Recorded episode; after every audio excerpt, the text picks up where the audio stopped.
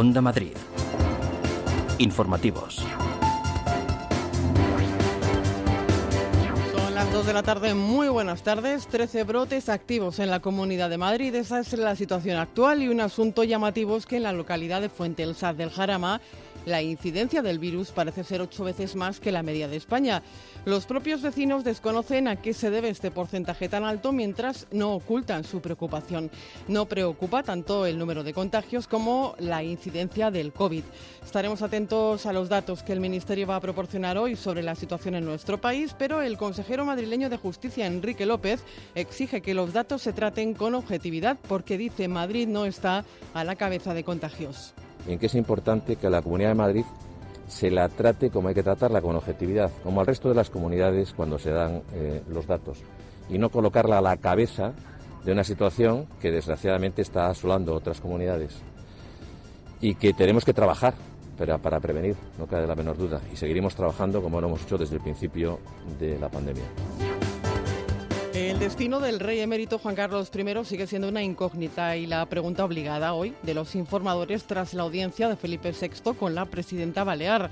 Francina Armengol ha dejado bien claro que esa cuestión no ha estado sobre la mesa y ha añadido que de haberse producido es de entender que quedaría en el ámbito privado. Bueno, yo aquí vengo como presidenta de las Islas Baleares y mi preocupación y mi obsesión es los ciudadanos de las Islas Baleares y lo que yo le he transmitido a Su Majestad el Rey son las, la complejidad de la situación económica y social eh, que vivimos y, por tanto, de la necesidad de que también sean conscientes desde la Casa Real de esta situación y que también nos puedan ayudar a transmitirlo. ¿no? Ese ha sido el tema de nuestra conversación. En todo caso, todo lo demás debe dar explicación en la Casa del Rey, no me toca a mí. Los Reyes han abierto hoy la agenda oficial de su estancia en Palma. Se cumple una semana de la marcha de Juan Carlos I. Es lunes, es 10 de agosto y hay más noticias titulares con Neus Cerda.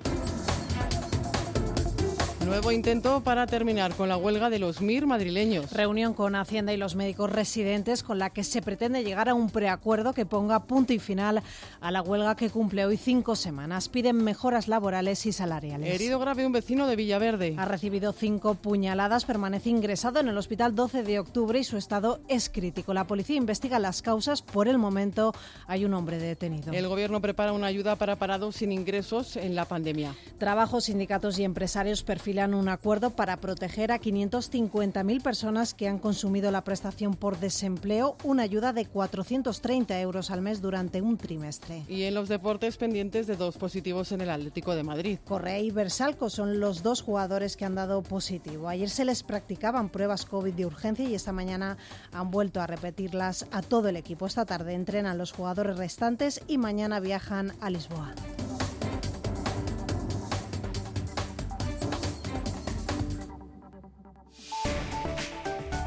Onda Madrid. Área de servicio público.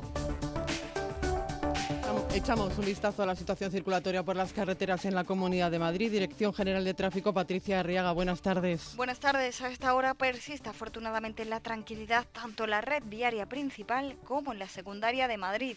Además también eh, circulación fluida y cómoda en la circunvalación M40 y M50. El tiempo. Pues, ¿qué nos espera para las próximas horas? Es la pregunta obligada cuando viene Elena Miñambres. Buenas tardes. Hola, ¿qué tal? Muy buenas tardes. La monotonía ambiental se rompe en esta jornada de lunes. Vamos a contar eh, ya con precipitaciones durante las próximas horas. Las hemos tenido durante la madrugada y esas tormentas se van a seguir sucediendo por lo menos durante las próximas 48 horas. Por lo tanto, mañana martes incluso encontraríamos aviso por lluvias y por tormentas en toda la comunidad de Madrid. Durante las próximas horas Vamos a ver núcleos tormentosos. A esta hora estamos contando con precipitación en algunos municipios madrileños y la temperatura también va a descender, por lo menos hasta mitad de la semana vamos a contar con temperaturas cercanas a los 30 grados. Por lo tanto, menos calor y ambiente más húmedo durante los próximos días. El calor nos da una tregua. Son las 2 de la tarde casi 5 minutos. Escuchan las noticias de las 2 en Onda Madrid con Quique Viso en el control de realización y con María José Francisco en la producción. Seaside Collection. En Gran Canaria y Lanzarote, hoteles a solo unos pasos de la playa. Disfrute del servicio y la atención más esmerada que pueda soñar. Unas instalaciones de primer nivel, junto a una cuidada gastronomía, convertirán su estancia en una experiencia inolvidable. Conózcanos Seaside Collection. ¿Por qué conformarse con menos? Nuestras vidas, como las películas, tienen su propia banda sonora. Un conjunto de canciones que nos han acompañado desde nuestra infancia y que dicen mucho de quiénes somos. Todos tenemos esas canciones que son parte de nuestro recorrido vital. De lunes a viernes, a las 9 de la noche, con Isabel García Regadera, toda clase de invitados reviven las bandas sonoras de sus vidas. En Onda Madrid, 101.3 y 106 FM.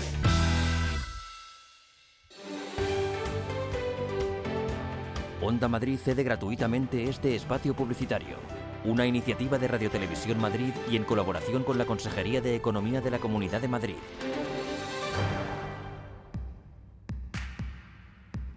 Ediciones del Laberinto te ofrece dos grandes novedades. Ellas son de ciencias y 100 filósofos que han marcado la historia.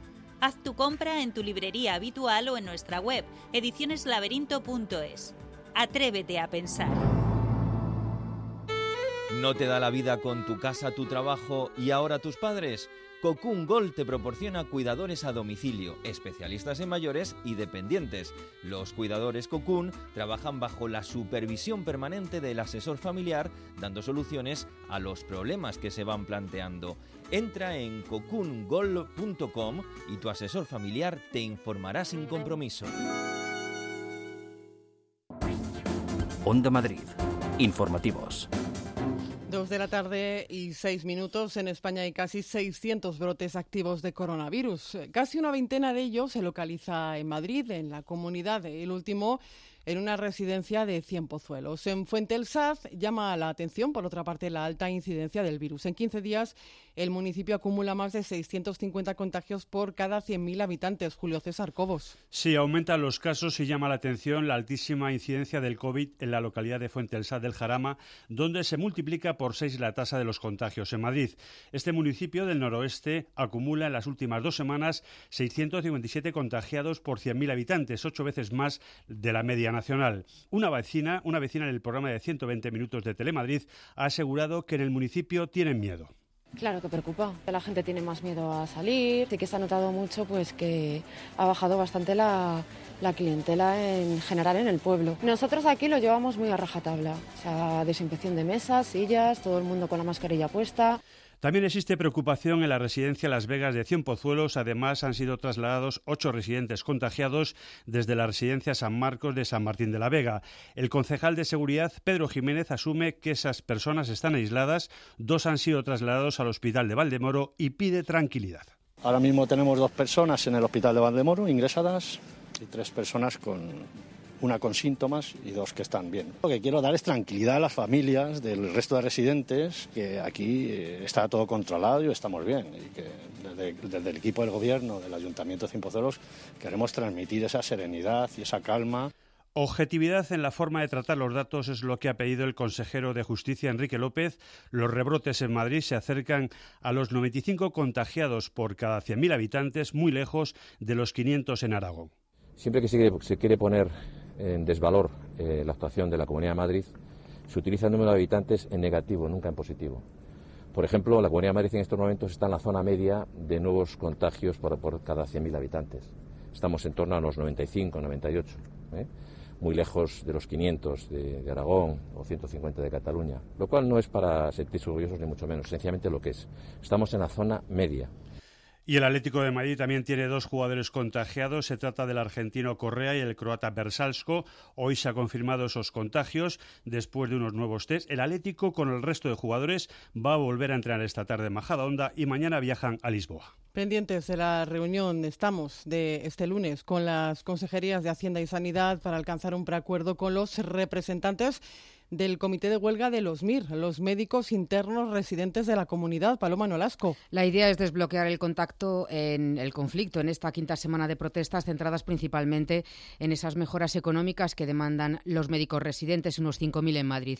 Así lo reconocía el consejero de Hacienda, Javier Fernández Lasqueti, en sus últimas declaraciones. Hasta la última reunión que se mantuvo, que fue hace unos días, eh, las peticiones de incremento retributivo estaban fuera eh, de, lo que es razonable y, las considerábamos desorbitadas y lo que creemos y queremos es que podamos llegar a unas cantidades que sí sean razonables y que no sean desorbitadas. El encuentro, iniciado sobre las once y media, continúa. Sea como fuere, los médicos residentes confían en que se llegue a un preacuerdo de mínimos que permita seguir negociando en septiembre. Cristian Vigil Esmir, de tercer año en el Hospital 12 de Octubre. Por el tema del aumento de casos de coronavirus, es urgente e importante llegar a un acuerdo que nos permita desconvocar, desconvocar la huelga. Creemos que después de cinco semanas de huelga eh, hay una necesidad imperiosa de que la Consejería escuche nuestras, nuestras demandas y que nos permita tener unas condiciones suficientes para poder firmar ese preacuerdo del que hablamos. Tras la última reunión del 20 de julio, los MIR decidieron paralizar las protestas de los lunes como gesto de buena voluntad para poder avanzar en las negociaciones. Han protestado por la iniciativa en la que colaboran Comunidad de Madrid y Universidad Complutense para que ayuden como voluntarios rastreadores. Hablamos del Frente de Estudiantes que se ha concentrado hoy en la ciudad universitaria María José Francisco. Frente a la precariedad, condiciones dignas, el trabajo se paga. Es el argumento que en pancartas se ha podido ver esta mañana en la concentración de estudiantes frente a la Universidad Complutense, exigiendo a su rector que se pronuncie públicamente por su apoyo a la propuesta de la Comunidad de Madrid de lo que consideran un ataque a los derechos del estudiantado. Un paso más en la precarización del trabajo juvenil. Raúl, consejero de Gobierno del Frente de Estudiantes, así lo expresaba en 120 minutos de Telemadrid. Que es realmente un atropello y lo que es realmente vender fuerza de trabajo total y absolutamente gratuita a, en este caso, eh, la Comunidad de Madrid.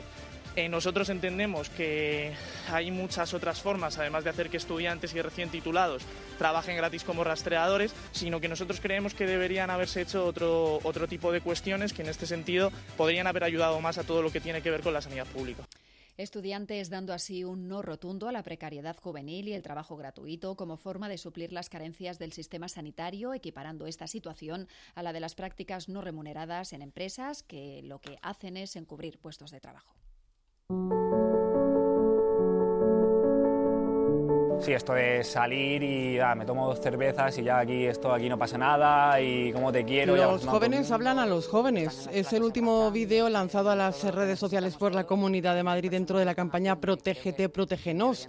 Son jóvenes que quieren concienciar de la necesidad de usar mascarilla, mantener la distancia y la higiene de manos para protegernos a todos. Es un tema muy serio. Tienen sobre todo que ser respetuosos con la situación que está viendo ahora mismo, que no lo hagan por ellos, que lo hagan y por por otra parte, les contamos que el Centro de Transfusión de la Comunidad de Madrid hace un llamamiento a la donación de sangre. Pilar de la Peña responsable de promoción del centro. Desde el Centro de Transfusión de la Comunidad de Madrid queremos hacer un llamamiento a los donantes madrileños. En estos momentos están en situación de urgencia los grupos negativos, cero negativo, A negativo y B negativo, pero sobre todo crítico el cero negativo. Están muy bajas las reservas pero también en alerta los grupos positivos, cero positivo, A positivo y B positivo. Así que lo que pedimos es que eh, se saque un poquito de tiempo y se acuda a donar a alguno de los puntos hospitalarios o alguna de las unidades móviles o al centro de transfusión, donde les vamos a atender encantadísimos.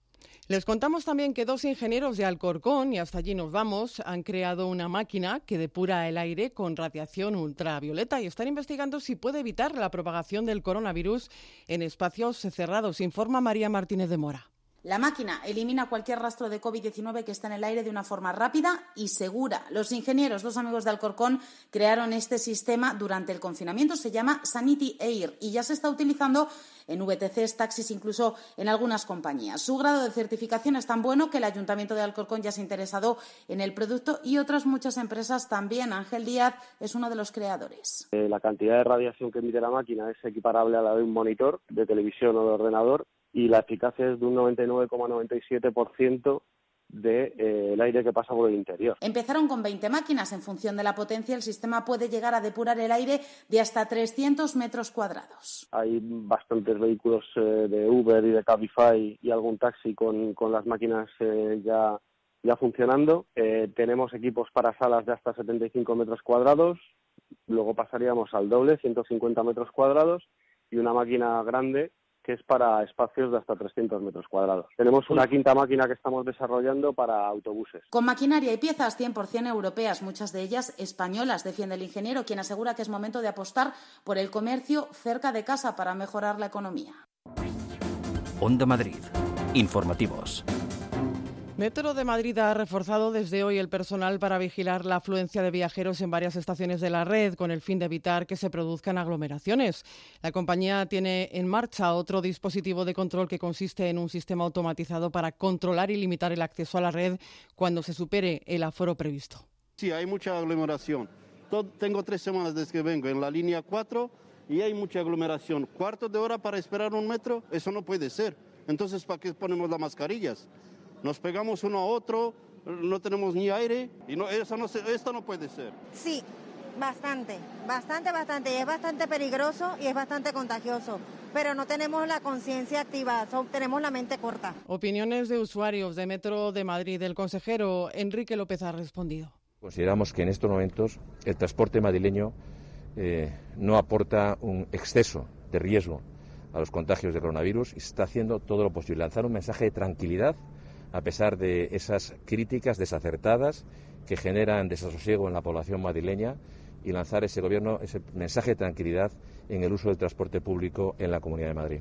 Detectado un pequeño descenso en la línea 7 de metro en Jarama. Transportes dice que el servicio puede prestarse con seguridad, que ha dicho el Ayuntamiento Esther Bernabé y van a exigir explicaciones a la Comunidad de Madrid para que aclare y aporte todos los datos porque aseguran que han tenido conocimiento por los medios de comunicación del incidente en la estación de Jarama. Alberto Ontecillas es el alcalde en funciones en San Fernando de Henares. Esta mañana eh, yo mismo, en calidad de alcalde en funciones, he pedido eh, información y, explicaciones a la Consejería de, Transporte porque es verdad que no teníamos eh, conocimiento ni a fecha ni ahora en este momento tenemos conocimiento tampoco de si es verdad o no lo que se, lo que se ha filtrado, que vaya por delante nuestro malestar. Desde la Consejería de Transportes destacan que esta línea tiene un seguimiento muy estrecho y que lo detectado es un pequeño descenso en la vía de entre 2 y 3 milímetros en un tramo situado, como decimos, en el entorno de la estación de Jarama. Menos coches y más espacio para terrazas. La vicealcaldesa Begoña Villacís insiste en la necesidad de destinar bandas de aparcamiento en la capital a terrazas, como decimos,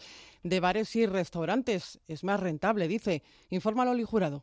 Insiste Villacís en su propuesta de instalar terrazas en las bandas de aparcamiento de la Almendra Central. Es, dice, un balón de oxígeno para un sector clave que está sufriendo de lleno las consecuencias de la pandemia. Las ciudades, dice Villacís, deben adaptarse a los nuevos tiempos y estos lo requieren. Mi apuesta personal es que el espacio público debería dedicarse a, lo que sea más rentable ahora mismo.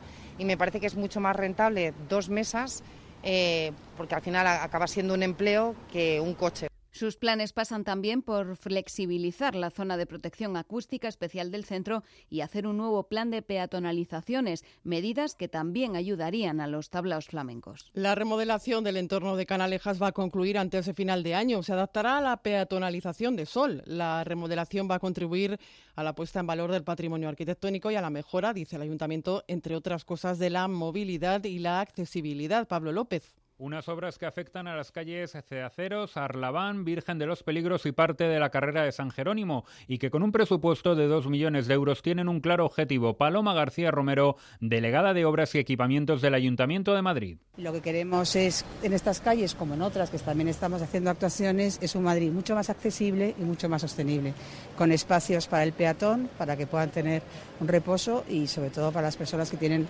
pues una mayor dificultad para el desplazamiento como las personas mayores o las personas con algún tipo de discapacidad. La intervención supondrá ampliar el ancho de las aceras, eliminar barreras arquitectónicas, incorporar pavimentos tactovisuales en los pasos de peatones y renovar los firmes con criterios de sostenibilidad. El objetivo es concluir las obras antes de Navidad, confiando en que el COVID-19 permita la llegada de turistas a la capital. Para Navidades estará prevista, esperemos que ya para Navidad habremos superado el coronavirus, al menos estemos en otras condiciones y pueda venir muchísimo turismo a Madrid y pueda disfrutar de esta magnífica ciudad, de sus calles y de su preparación para la Navidad. Las obras también incluyen nuevo arbolado y la instalación de un nuevo alumbrado de alta eficiencia. Intencionados. El 33% de los incendios que se registraron el pasado año en Madrid fueron intencionados. Se han quemado más de 3.000 hectáreas y en lo que llevamos de año 142 incendios se han contabilizado en la región. Eva Prat. El año pasado se produjeron 371 incendios forestales con un pico de casi 170 entre mayo y junio,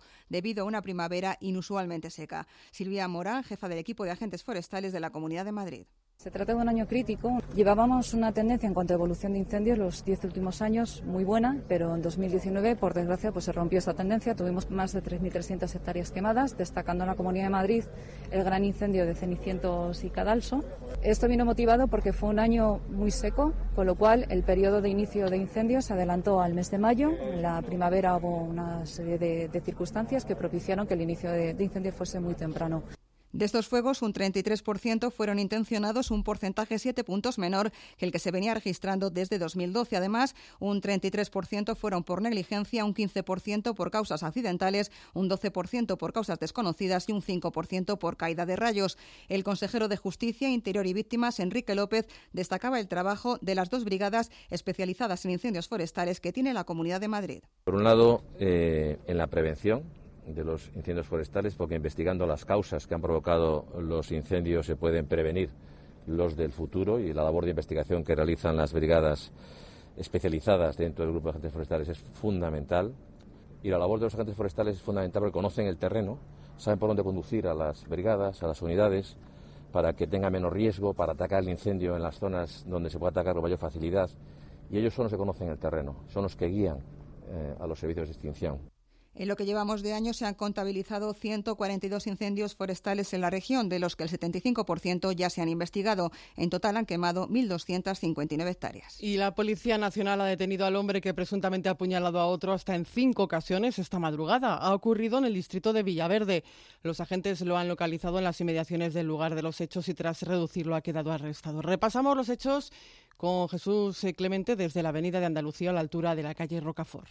Buenas tardes. Lo que comenzaba a las 5 de la mañana con un hombre de nacionalidad polaca y 35 años tendido en el suelo por varias puñaladas, una de ellas muy profunda en el abdomen, ha terminado con la detención de un sospechoso de origen dominicano, pero no perteneciente, dice la policía, a banda latina. Entre ambos hechos, la estabilización y traslado del herido al hospital 12 de octubre y la policía localizando horas después al presunto autor que al ver a los agentes huye cuchillo en mano. Al intentar arrestarle, ataca a los agentes, pero logran reducirle y arrestarle acusado de homicidio en grado de tentativa y atentado contra la autoridad. Un relato que no ha sorprendido a los vecinos de la zona. Robos, golpes, es, es muchas cosas de esas, pero vamos. Hombre, aquí hay muchos vandalismos. Aquí hay mucha golpería, es lo único que hay. Robos a las mujeres y de todo hay aquí. El último incidente violento registrado en Villaverde data del pasado 24 de julio, cuando un joven de 18 años fue apuñalado a plena luz del día.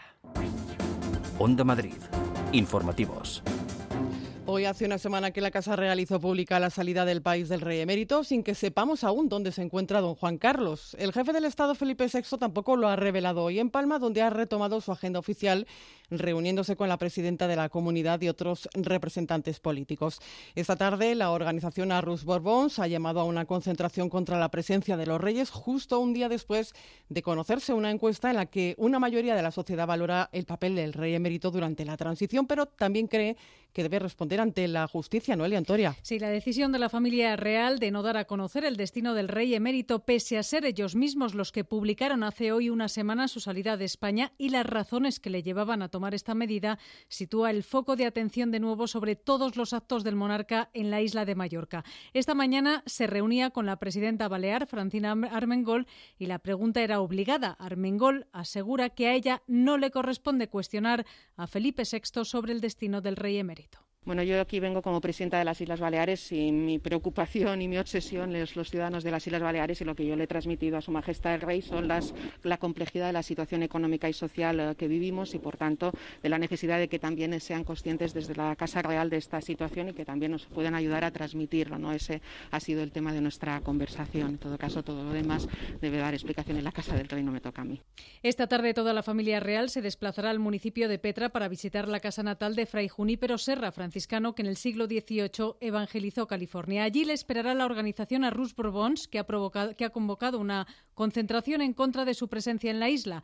La visita contará con el respaldo del Gobierno porque les va a acompañar la ministra de Educación Isabel Celá y durante toda la semana contarán con ministros de jornada, algo que no había ocurrido en anteriores estancias de la familia real en la isla de Mallorca. Pedro Sánchez mantendrá además su habitual despacho veraniego el miércoles, cuestionado también por su negativa a dar información sobre el paradero del rey emérito. Los defensores de la monarquía se han movilizado provocando que la Fiscalía de la Audiencia Nacional haya abierto diligencia de investigación contra los líderes del BNG, Ana Pontón de Esquerra, Pera Aragonés y de Adelante Andalucía, Teresa Rodríguez, por injurias graves a la corona por llamarles ladrones, corruptos y organización criminal. Las tres denuncias han sido presentadas por la Asociación Monárquica Ultraconservadora Concordia Real Española. La presidenta del Grupo Adelante Andalucía, Teresa Rodríguez, no se retracta de sus declaraciones y cuestiona que no se pueda criticar a la corona.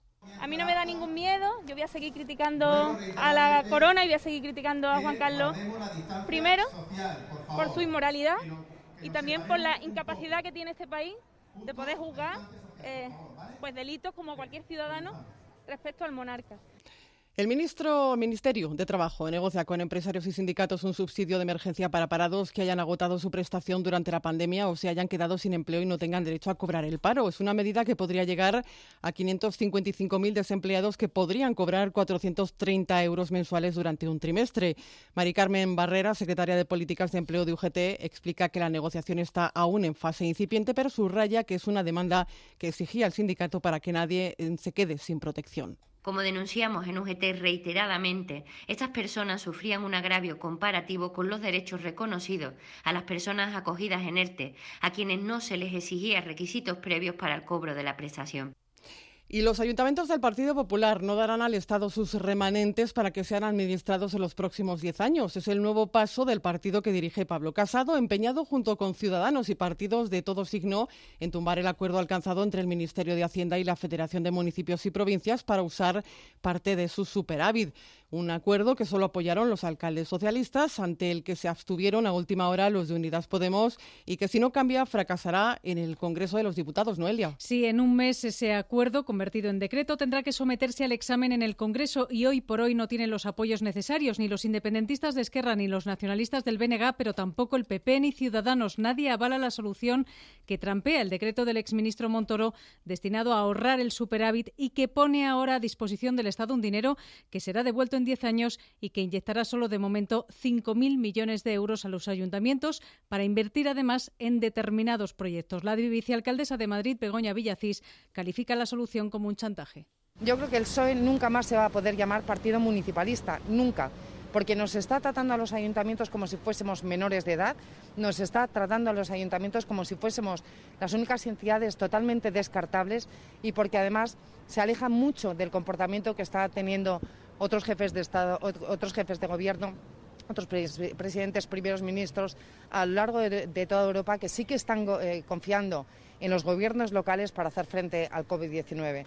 El vicesecretario territorial del PP, Antonio González Terol, anunciaba que los alcaldes de su partido, 2.800, no entregarán sus ahorros al Estado, algo que considera una incautación. Cumpliendo ese carácter voluntario, voluntario entre comillas, puesto que son muchos muchos los chantajes a los que nos someten si no entregamos ese dinero. Voluntariamente los ayuntamientos y diputaciones gobernadas por el Partido Popular no ingresarán su dinero, el ahorro de sus vecinos, para financiar la hoja de ruta socialista de este Gobierno en la Administración General del Estado. Repasamos otros asuntos de la actualidad con Julio César Cobos. Explosión en una refinería de Puerto Llano. Un depósito de gasoil del complejo petroquímico de Puerto Llano ha comenzado a arder a causa de un rayo caído esta mañana sobre una de las cubetas. Esto ha generado un incendio con una gran columna de humo negro que se ha divisado incluso desde Ciudad Real. Según el Servicio de Emergencias 112, por el momento no hay personas afectadas. Repsol ha abierto una investigación. ATA exige alargar los ERTES hasta el 1 de abril de 2021. Y bajar la mitad el IVA de hostelería turismo, cultura, peluquería y gimnasios. Las propuestas se incluyen en un paquete de 10 medidas urgentes para evitar el cierre de empresas y la pérdida de empleo. Los mayores de 60 tuvieron, han tenido menos ansiedad, depresión y estrés durante el pico del COVID-19, según una encuesta. Eso a pesar de que fueron el grupo en el que el virus provocó mayor morbilidad y mortalidad. La encuesta la ha realizado el Instituto de Investigación del Hospital Universitario 12 de Octubre de Madrid, la Universidad Miguel Hernández y el Hospital Universitario San Juan de Alicante. Roberto Rodríguez Jiménez, jefe de sección de, psiquiatría del 12 de octubre.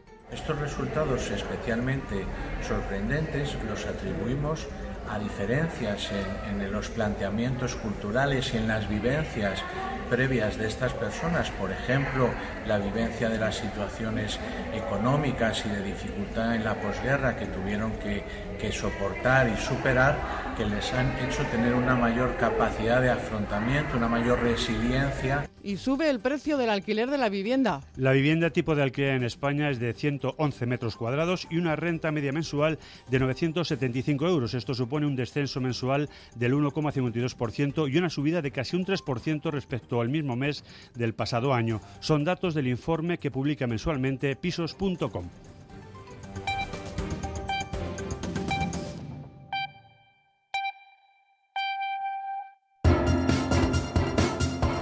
Onda Madrid. Informativos. Así llegamos a las dos y media de la tarde y es momento de repasar lo fundamental a esta hora con Neus Cerdá. Casi 600 brotes eh, de coronavirus hay activos en España, una veintena se localizan aquí en Madrid. Preocupa la altísima incidencia del COVID en Fuente el Sar de Jarama, donde se multiplica por seis los contagios en Madrid. Eh, ¿Preocupación? Sí. Tienes que salir a la calle, si no metida en casa tres meses como ya estuvimos, pero vamos, que se lleva más, si tiene miedo. Reunión clave hoy en la Consejería de Hacienda con los médicos internos residentes con los MIR. Cinco semanas llevan de protestas. Se espera llegar a un preacuerdo y en septiembre retomar las negociaciones. Con un calendario de reuniones para septiembre para aplicar todas las medidas que constan en dicho preacuerdo y las cosas que sean de aplicación inmediata serán de aplicación inmediata en este momento. Los estudiantes protestan contra la oferta de prácticas para rastreadores. Creen que la oferta de la comunidad y la Complutense busca atacar a los, sus derechos. La denigración de nuestras condiciones, ya nos graduamos y también trabajamos gratuitamente, no podemos aceptar estas condiciones.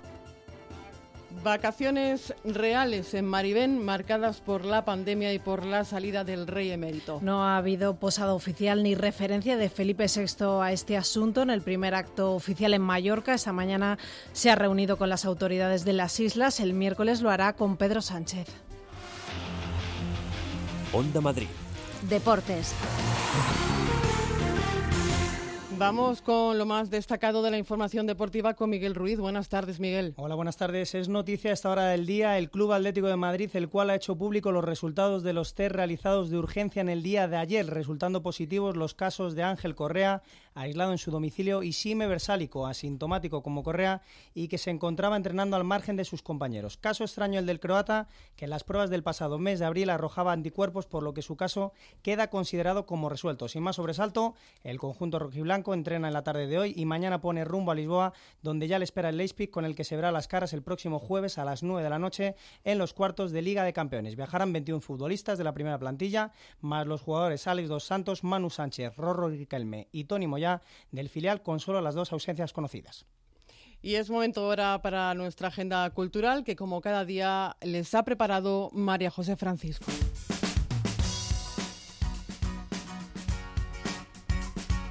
Reapertura del Tour de las Ventas y su Museo Taurino. Vuelve a la actividad tras el cierre por la pandemia y lo hace sustituyendo la tradicional visita con audioguía y folleto por un servicio personalizado de guía. El pasado año recibía más de 100.000 visitas y es que la madrileña Plaza de Toros es bien de interés cultural desde 1994.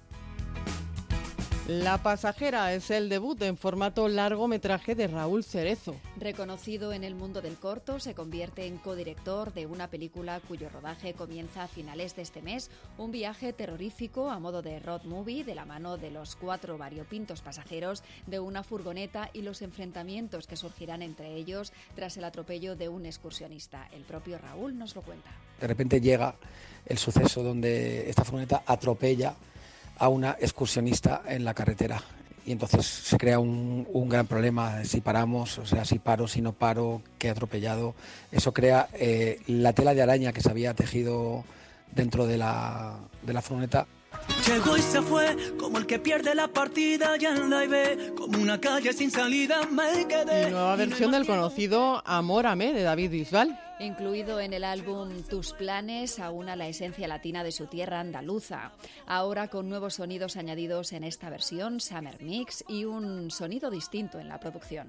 Llegó y se fue, como el que pierde la partida ya la ve, como una calle sin salida me quedé, y no hay más ciego que un loco que no quiere ver. Llegó pues es todo por nuestra parte. En la realización ha estado Quique Viso y en la producción María José Francisco. Recuerden que siguen informados en ondamadrid.es. Disfruten de la tarde. Adiós. frágil de este cuento, con la venia del que sabe y el recuento del desprecio, amárame. Amórame,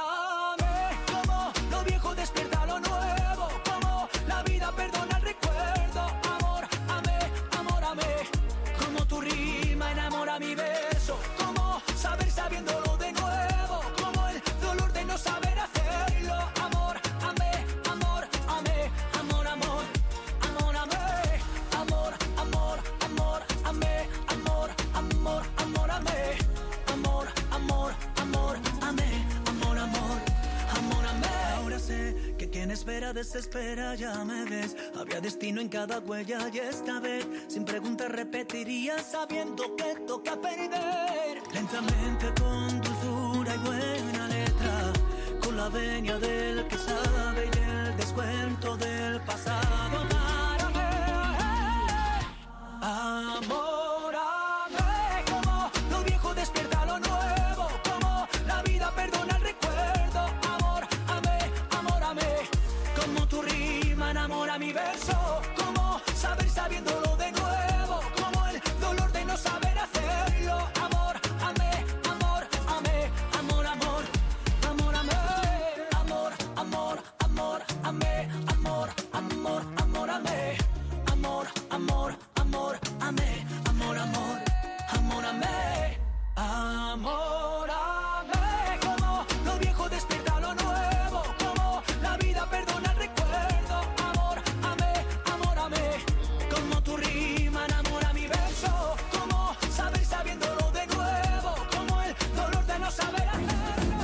Madrid.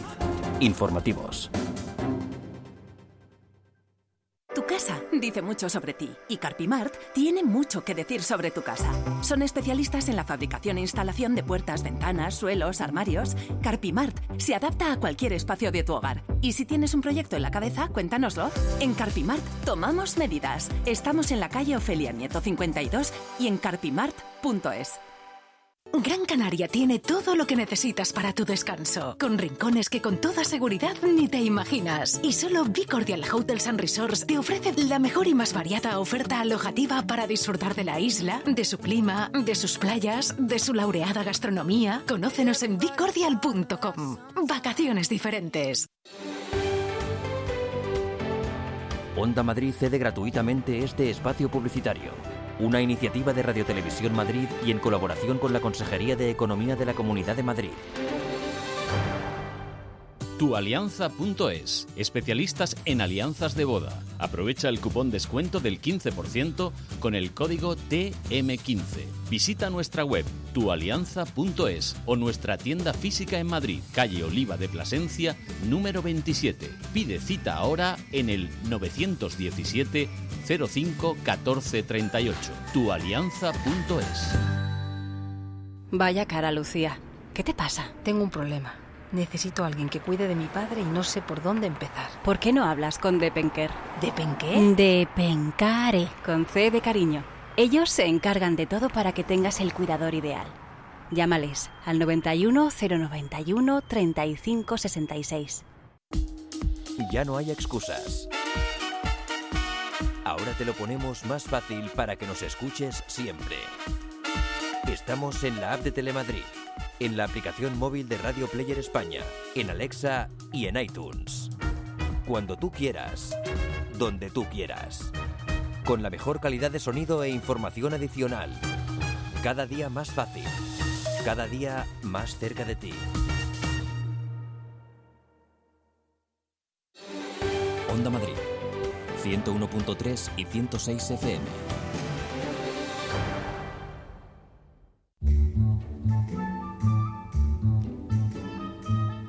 A continuación les ofrecemos una redifusión de este programa. Érase una vez en Madrid y ahora ya lo que sigue no lo pongo yo, que sería bastante desastroso, lo pone una persona que sabe muchísimo, cronista oficial de la Villa de Madrid, Antonio Castro. Muchísimas gracias, qué lujo. Yo estoy encantada. La otra vez, ¿te acuerdas la semana pasada que casi casi nos quedamos sin contar un montón de cosas? Nos quedamos, sin casi casi no, nos quedamos sin contar un montón de cosas. bueno, luego las recuperaremos. Pero me prometiste que lo tengo yo aquí apuntado en mi agenda, que íbamos a hablar del metro. Efectivamente. Anda que no he usado yo el metro. Pues como todos, eh, desde hace un 100 años los madrileños tenemos en este transporte quizá el más rápido y el más eficiente y posiblemente el más económico. Como todas las grandes ciudades del mundo, por otra parte. Eh, por eso mm, yo, y porque el 17 de octubre, casi dentro de, un mes, se cumplirá el, el centenario de la apertura de la primera línea de metro, de la línea 1, que entonces era Cuatro Caminos Sol, ahora normalmente decimos Sol Cuatro Caminos, originalmente era Cuatro Caminos Sol, porque allí además en Cuatro Caminos es donde el rey Alfonso XIII hizo la, inauguración oficial ese 17 de octubre de 1919. Por eso yo había, te había pedido y había pedido a los compañeros pues una musiquita que solamente tiene una referencia al metro,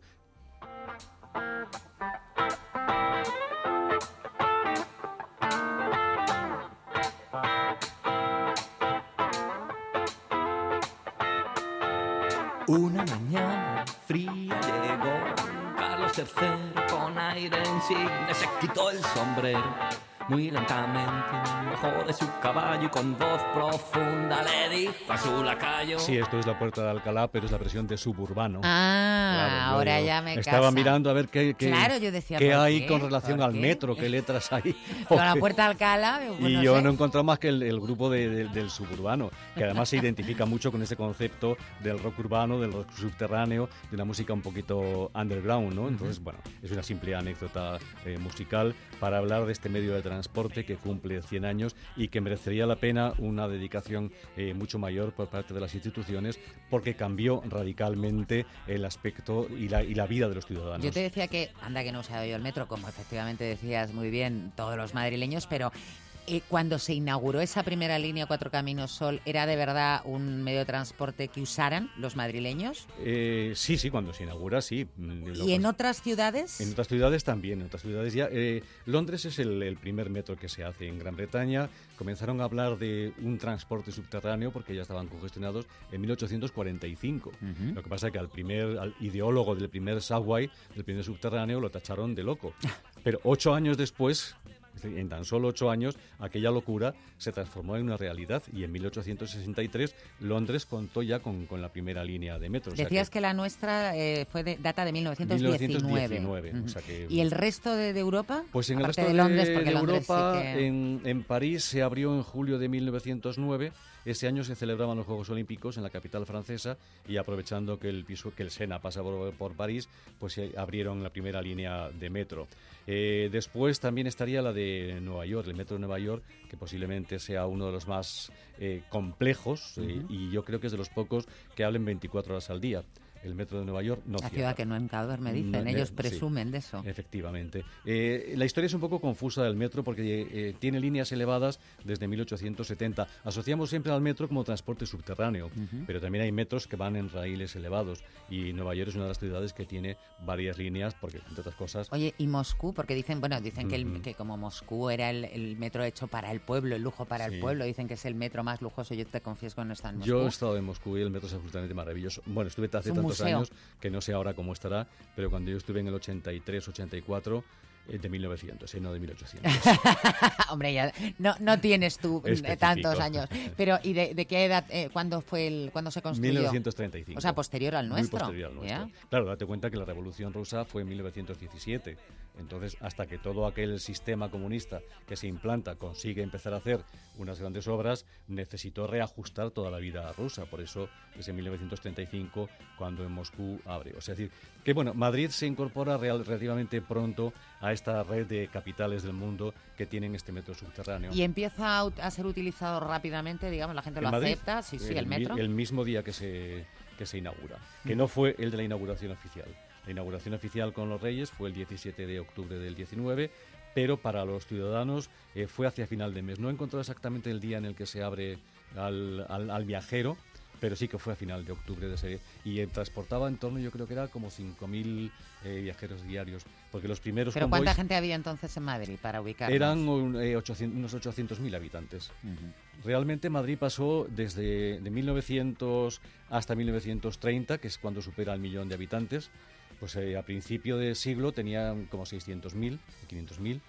Ya después, cuando se inaugura el metro, está eh, en 800.000 y en 1930 ya superaba el millón de habitantes. O sea que con 800.000 habitantes ya era una ciudad que necesitaba un medio de transporte más capaz. Porque hasta entonces te había tranvías. Tranvías, efectivamente. Simplemente, ¿no? Eran los tranvías. ¿Y por qué se elige, eh, bueno, que, que terminara o- en, en Sol, te iba a decir que empezara, ¿no? Que terminara en Sol, que ya lo has aclarado, tiene Ujú. todo el sentido, porque es el centro. Pero ¿por qué desde Cuatro Caminos? ¿Hay algún motivo? Pues eh, yo creo que era por el desarrollo urbanístico de la ciudad, porque date cuenta que en el siglo XIX, eh, ya a partir de 1860, eh, Carlos María de Castro eh, redacta el primer, lo que podríamos llamar primer plan urbanístico para el desarrollo de Madrid.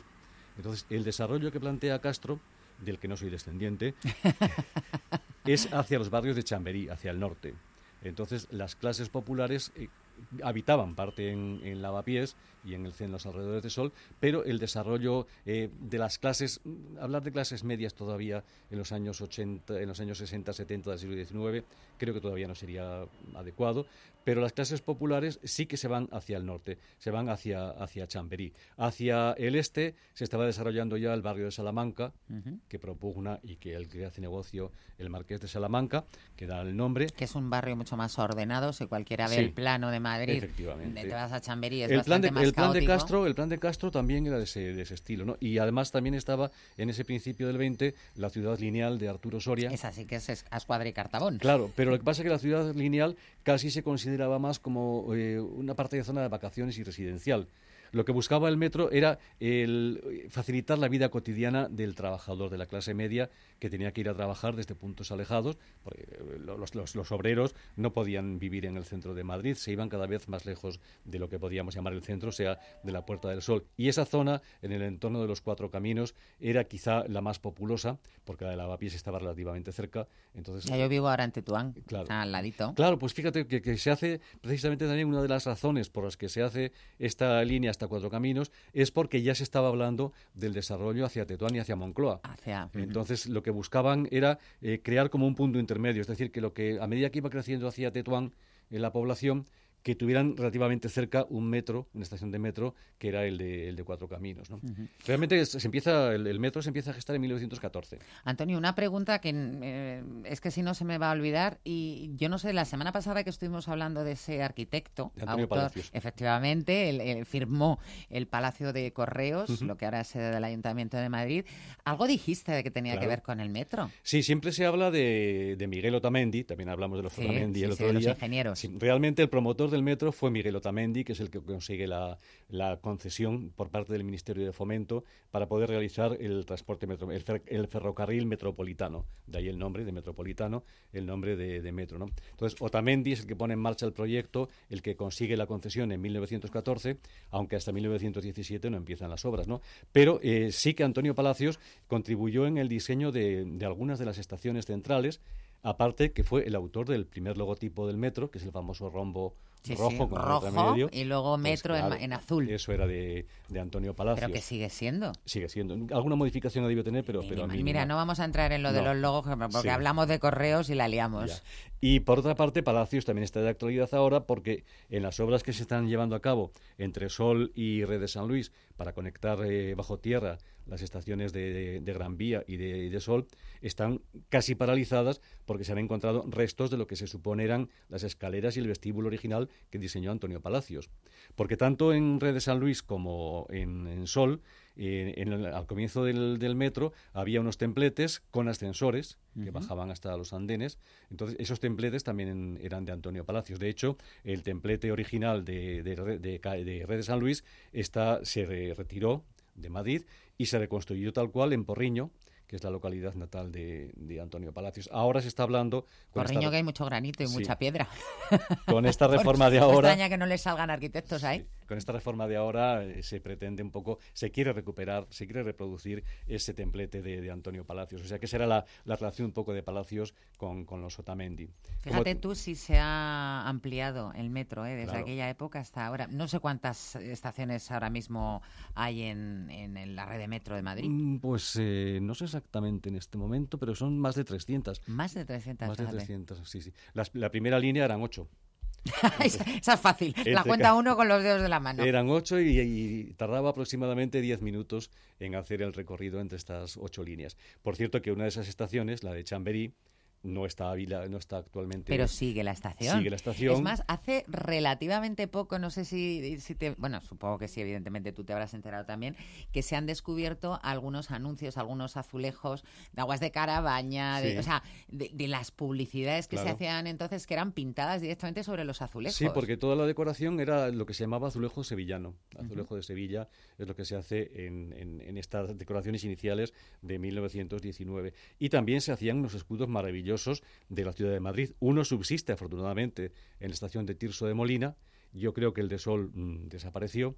Entonces, pues bueno, eh, Pero esa eh, estación fantasma, como la llaman algunos de, Chamberí, sigue existiendo. Sí, se puede visitar, es visitable. Es como una especie de, museo vivo de cómo eran las estaciones en, los primeros años del, del, metro. Por cierto que ya en esa inauguración, en ese comienzo del metro, las mujeres ya trabajaban allí. ¿Ah, eran, Eran las taquilleras y las revisoras mira, qué adelanto. Efectivamente. Porque no era tan fácil incorporar a la mujer y en aquella época de la que estábamos hablando era rarísima la pues mujer que trabajaba fuera de casa. Todas las taquilleras eran, eran mujeres y las revisoras, que lo que hacían en los, andenes no existían los tornos, entonces lo que hacían era picar, no sé si te acuerdas, sí, sí. no, no, me acuerdo, me acuerdo. Por desgracia, te agradezco eso el intento, pero me acuerdo, me acuerdo. Entonces, las revisoras, las revisoras iban por los andenes pidiéndole el, el ticket a a los viajeros, le hacían el agujerito correspondiente, el taladro, para, que es para inutilizar el billete, ¿no? Que por cierto, no me has preguntado, que deberías haberlo hecho. me va a regañar. ¿Cuánto costaba el primer billete? Pues no me acuerdo.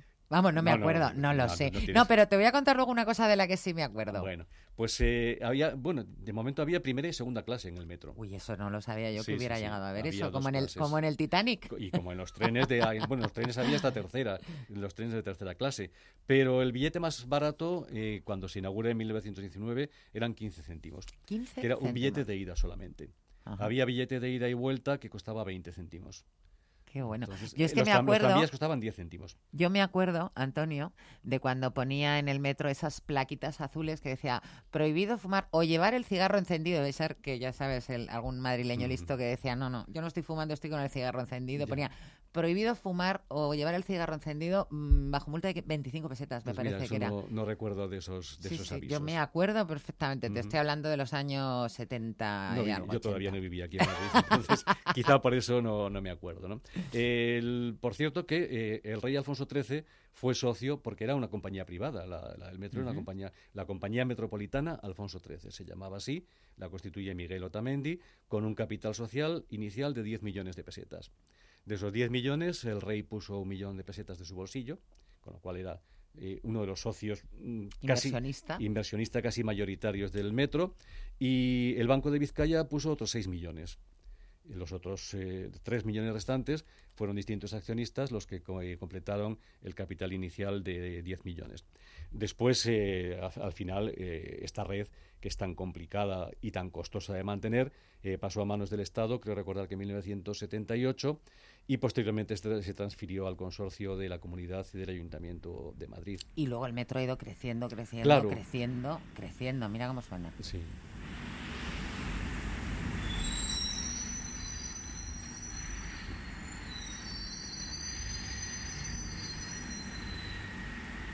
Y por supuesto que el metro de Madrid es el más grande de España. Sí, efectivamente, es el más grande de España. Eh, tiene un, kilometraje bastante, bastante, bastante elevado. Eh, son casi 300 kilómetros, 294 kilómetros, básicamente aumentado en los últimos 20 eh, años. Bueno, y ahora tenemos también metro ligero Sí. que conecta todas Ha las salido, eh, claro, ampliaciones, porque yo ya de cuando yo cogía el metro de Mm. jovencita, cuando te digo que se ponían esas, esos que estaba prohibido fumar, pues terminaban y eran en la línea uno de un sitio a otro y ahora dices, ni, ni empieza Sí. donde empezaba ni termina donde termina, terminaba. La segunda línea, la línea 2, eh, se abre relativamente pronto. La roja. La roja se abre en 1924.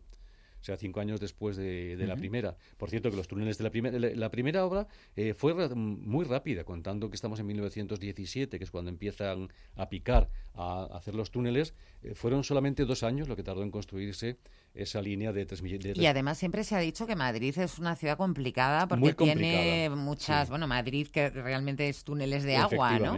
Se hizo eh, en, en las vías más importantes y más anchas, donde había menos complicación, tipo Santa Engracia, eh, los túneles se hicieron a cielo abierto. Ujú. O sea, se, se se excavaron las Sí, zanjas. no- no se tunelaba, digamos, se abría una Pero en zanja Sol gorda. sí, exacto. En Sol sí que hubo que agujerear porque allí no había posibilidad de abrir, de, de- de abrir una cicatriz en todo el centro de Madrid y fue muy complicada la estación de Sol, entre otras cosas porque se encontró agua a 10 metros de profundidad. es que y el metro, el metro pasaba 21 metros eh, bajo tierra en aquel momento. Ahora ya no lo sé porque esa macro cueva de sol que se ha ido horadando década tras década, ya no sé cuántas, cuántos metros baja.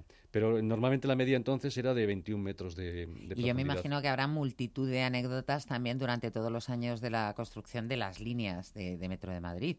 No lo sé, la verdad es que yo me he centrado más en el, el tema histórico que, en- que el tema anecdótico. En este momento no, no te puedo decir. Pero yo creo que sí, que la principal prevención en aquel momento era la profundidad y el meterse en un túnel. O sea, A la gente no le daba No, y de hecho, eh, en un poco de, de miedo ¿no? o cuando se sí, fiaban. Cuando se anunció, sí.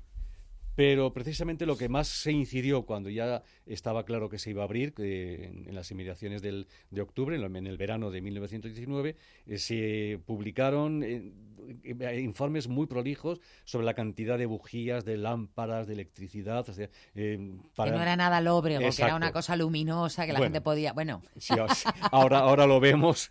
pero es como, como dice una amiga mía, depende de con qué lo compares. Sí, sí, pues las casas tampoco tendrían la iluminación que tienen ahora, ¿no? Yo me imagino Pero que las te digo, en bombillas. todos los reportajes que he estado consultando de la inauguración, todos, todos, hablan, por supuesto, de los, de los vagones, de los sistemas de trenes, que como mucho tenían cinco vagones.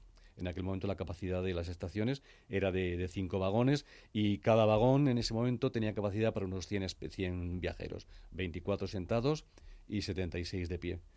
Inicialmente, sobre todo, eran, eran básicamente eran trenes de cuatro, aunque había posibilidad de cinco vagones, eran de cuatro. Yo también recuerdo que los, eh, los eh, trenes tenían como una especie de asientos de madera. En, en los trenes de, de metro hasta hace no, bueno, hasta hace no tanto. Es que si digo eso parezco la abuela Mm. cebolleta, pero es verdad que hasta hace no tanto. Que Yo no sé si todavía en la estación, no sé si es de Plaza de Castilla o Chamartín, eh, aprovechando esta efeméride del, del centenario, se han estacionado algunos metros antiguos, algunos vagones antiguos. Yo no sé si todavía se Eran azules se por pueden sí, fuera y tenían esa, esos asientos de madera incómodos, pero bueno, cuando te tocaba poder sentarte eran comodísimos. Pero claro, para el, para el trabajador aquello fue de, de repente una calidad de vida enorme, ¿no? de, de perder eh, mucho tiempo, muchas horas al día en ir y volver desde su casa al puesto de trabajo. Realmente el poder hacerlo, aunque fuera a un precio, mm, nos parece hoy barato, pero seguramente para un jornalero los 15 o los 20 céntimos de ida y de vuelta eran un dinero al cabo de- del mes, ¿no?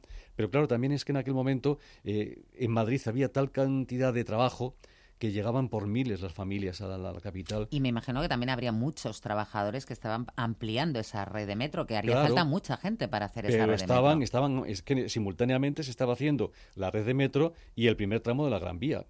Porque claro, la Gran Vía comienza a trazarse en 1910. Entonces, en esa década, entre 1910 y 1920, se está construyendo la Gran Vía, se está construyendo el metro, se está construyendo, como decíamos la semana pasada, el Palacio de Telecomunicaciones, eh, el Círculo de Bellas Artes. O sea, la construcción estaba dando una gran cantidad de mano de obra y todo el mundo venía a Madrid. Por otra parte, eh, tras el desastre de 1898, cuando España perdió todas las colonias, de repente aquello fue catastrófico. Pero la ingente cantidad de dinero que había que destinar a mantener las guerras en Filipinas y en Cuba, de repente ese gasto ya desaparece, lo que permite recuperar la inversión, la inversión en, en Madrid. Al contrario, le pasó una, otra dificultad para la ampliación del metro, ya eh, tras la guerra civil, fue el aislamiento inter- internacional al que estuvo sometido España, que privó de muchos materiales de construcción. Entonces, el metro en esos años prácticamente eh, no creció. Entonces, eh, el primer gran desarrollo es eso, es de 1920-1930 y después, a partir de 1996, que es cuando ya empiezan todas las líneas hasta llegar a las 12 que tiene actualmente dentro del perímetro urbano, aparte de Metro Sur, Metro Ligero, etcétera. También hay que darse cuenta que hasta eh, que Madrid no tenía entonces incorporados ni los carabancheles, ni Vallecas, ni Fuencarral, porque los carabancheles se incorporan en 1948, o sea que ya llevaba prácticamente 30 años el, metro, y Fuencarral y Vallecas creo que se incorporan en 1950. Sí, eso era casi casi otra ciudad. O sea, efectivamente, que la ciudad inicial que se encuentra y que necesita el metro no tiene nada que ver a la que después, en 1950, con estas anexiones, configura lo que es hoy el Gran Madrid. Antonio, ¿nos ha vuelto a pasar? Nos ha vuelto a pasar. Mira qué hora es. Sí, sí. Si es que tú te pones a hablar, yo me embobo y no me doy cuenta de la hora que es. Pues otro día más. Pues nada, me voy a poner, cuando vengas la semana que viene me voy a poner una alarma. Para que no se me vaya el santo al cielo, en este caso al subsuelo. Que ha sido un placer, eso es bueno. Bueno. Gracias, Antonio.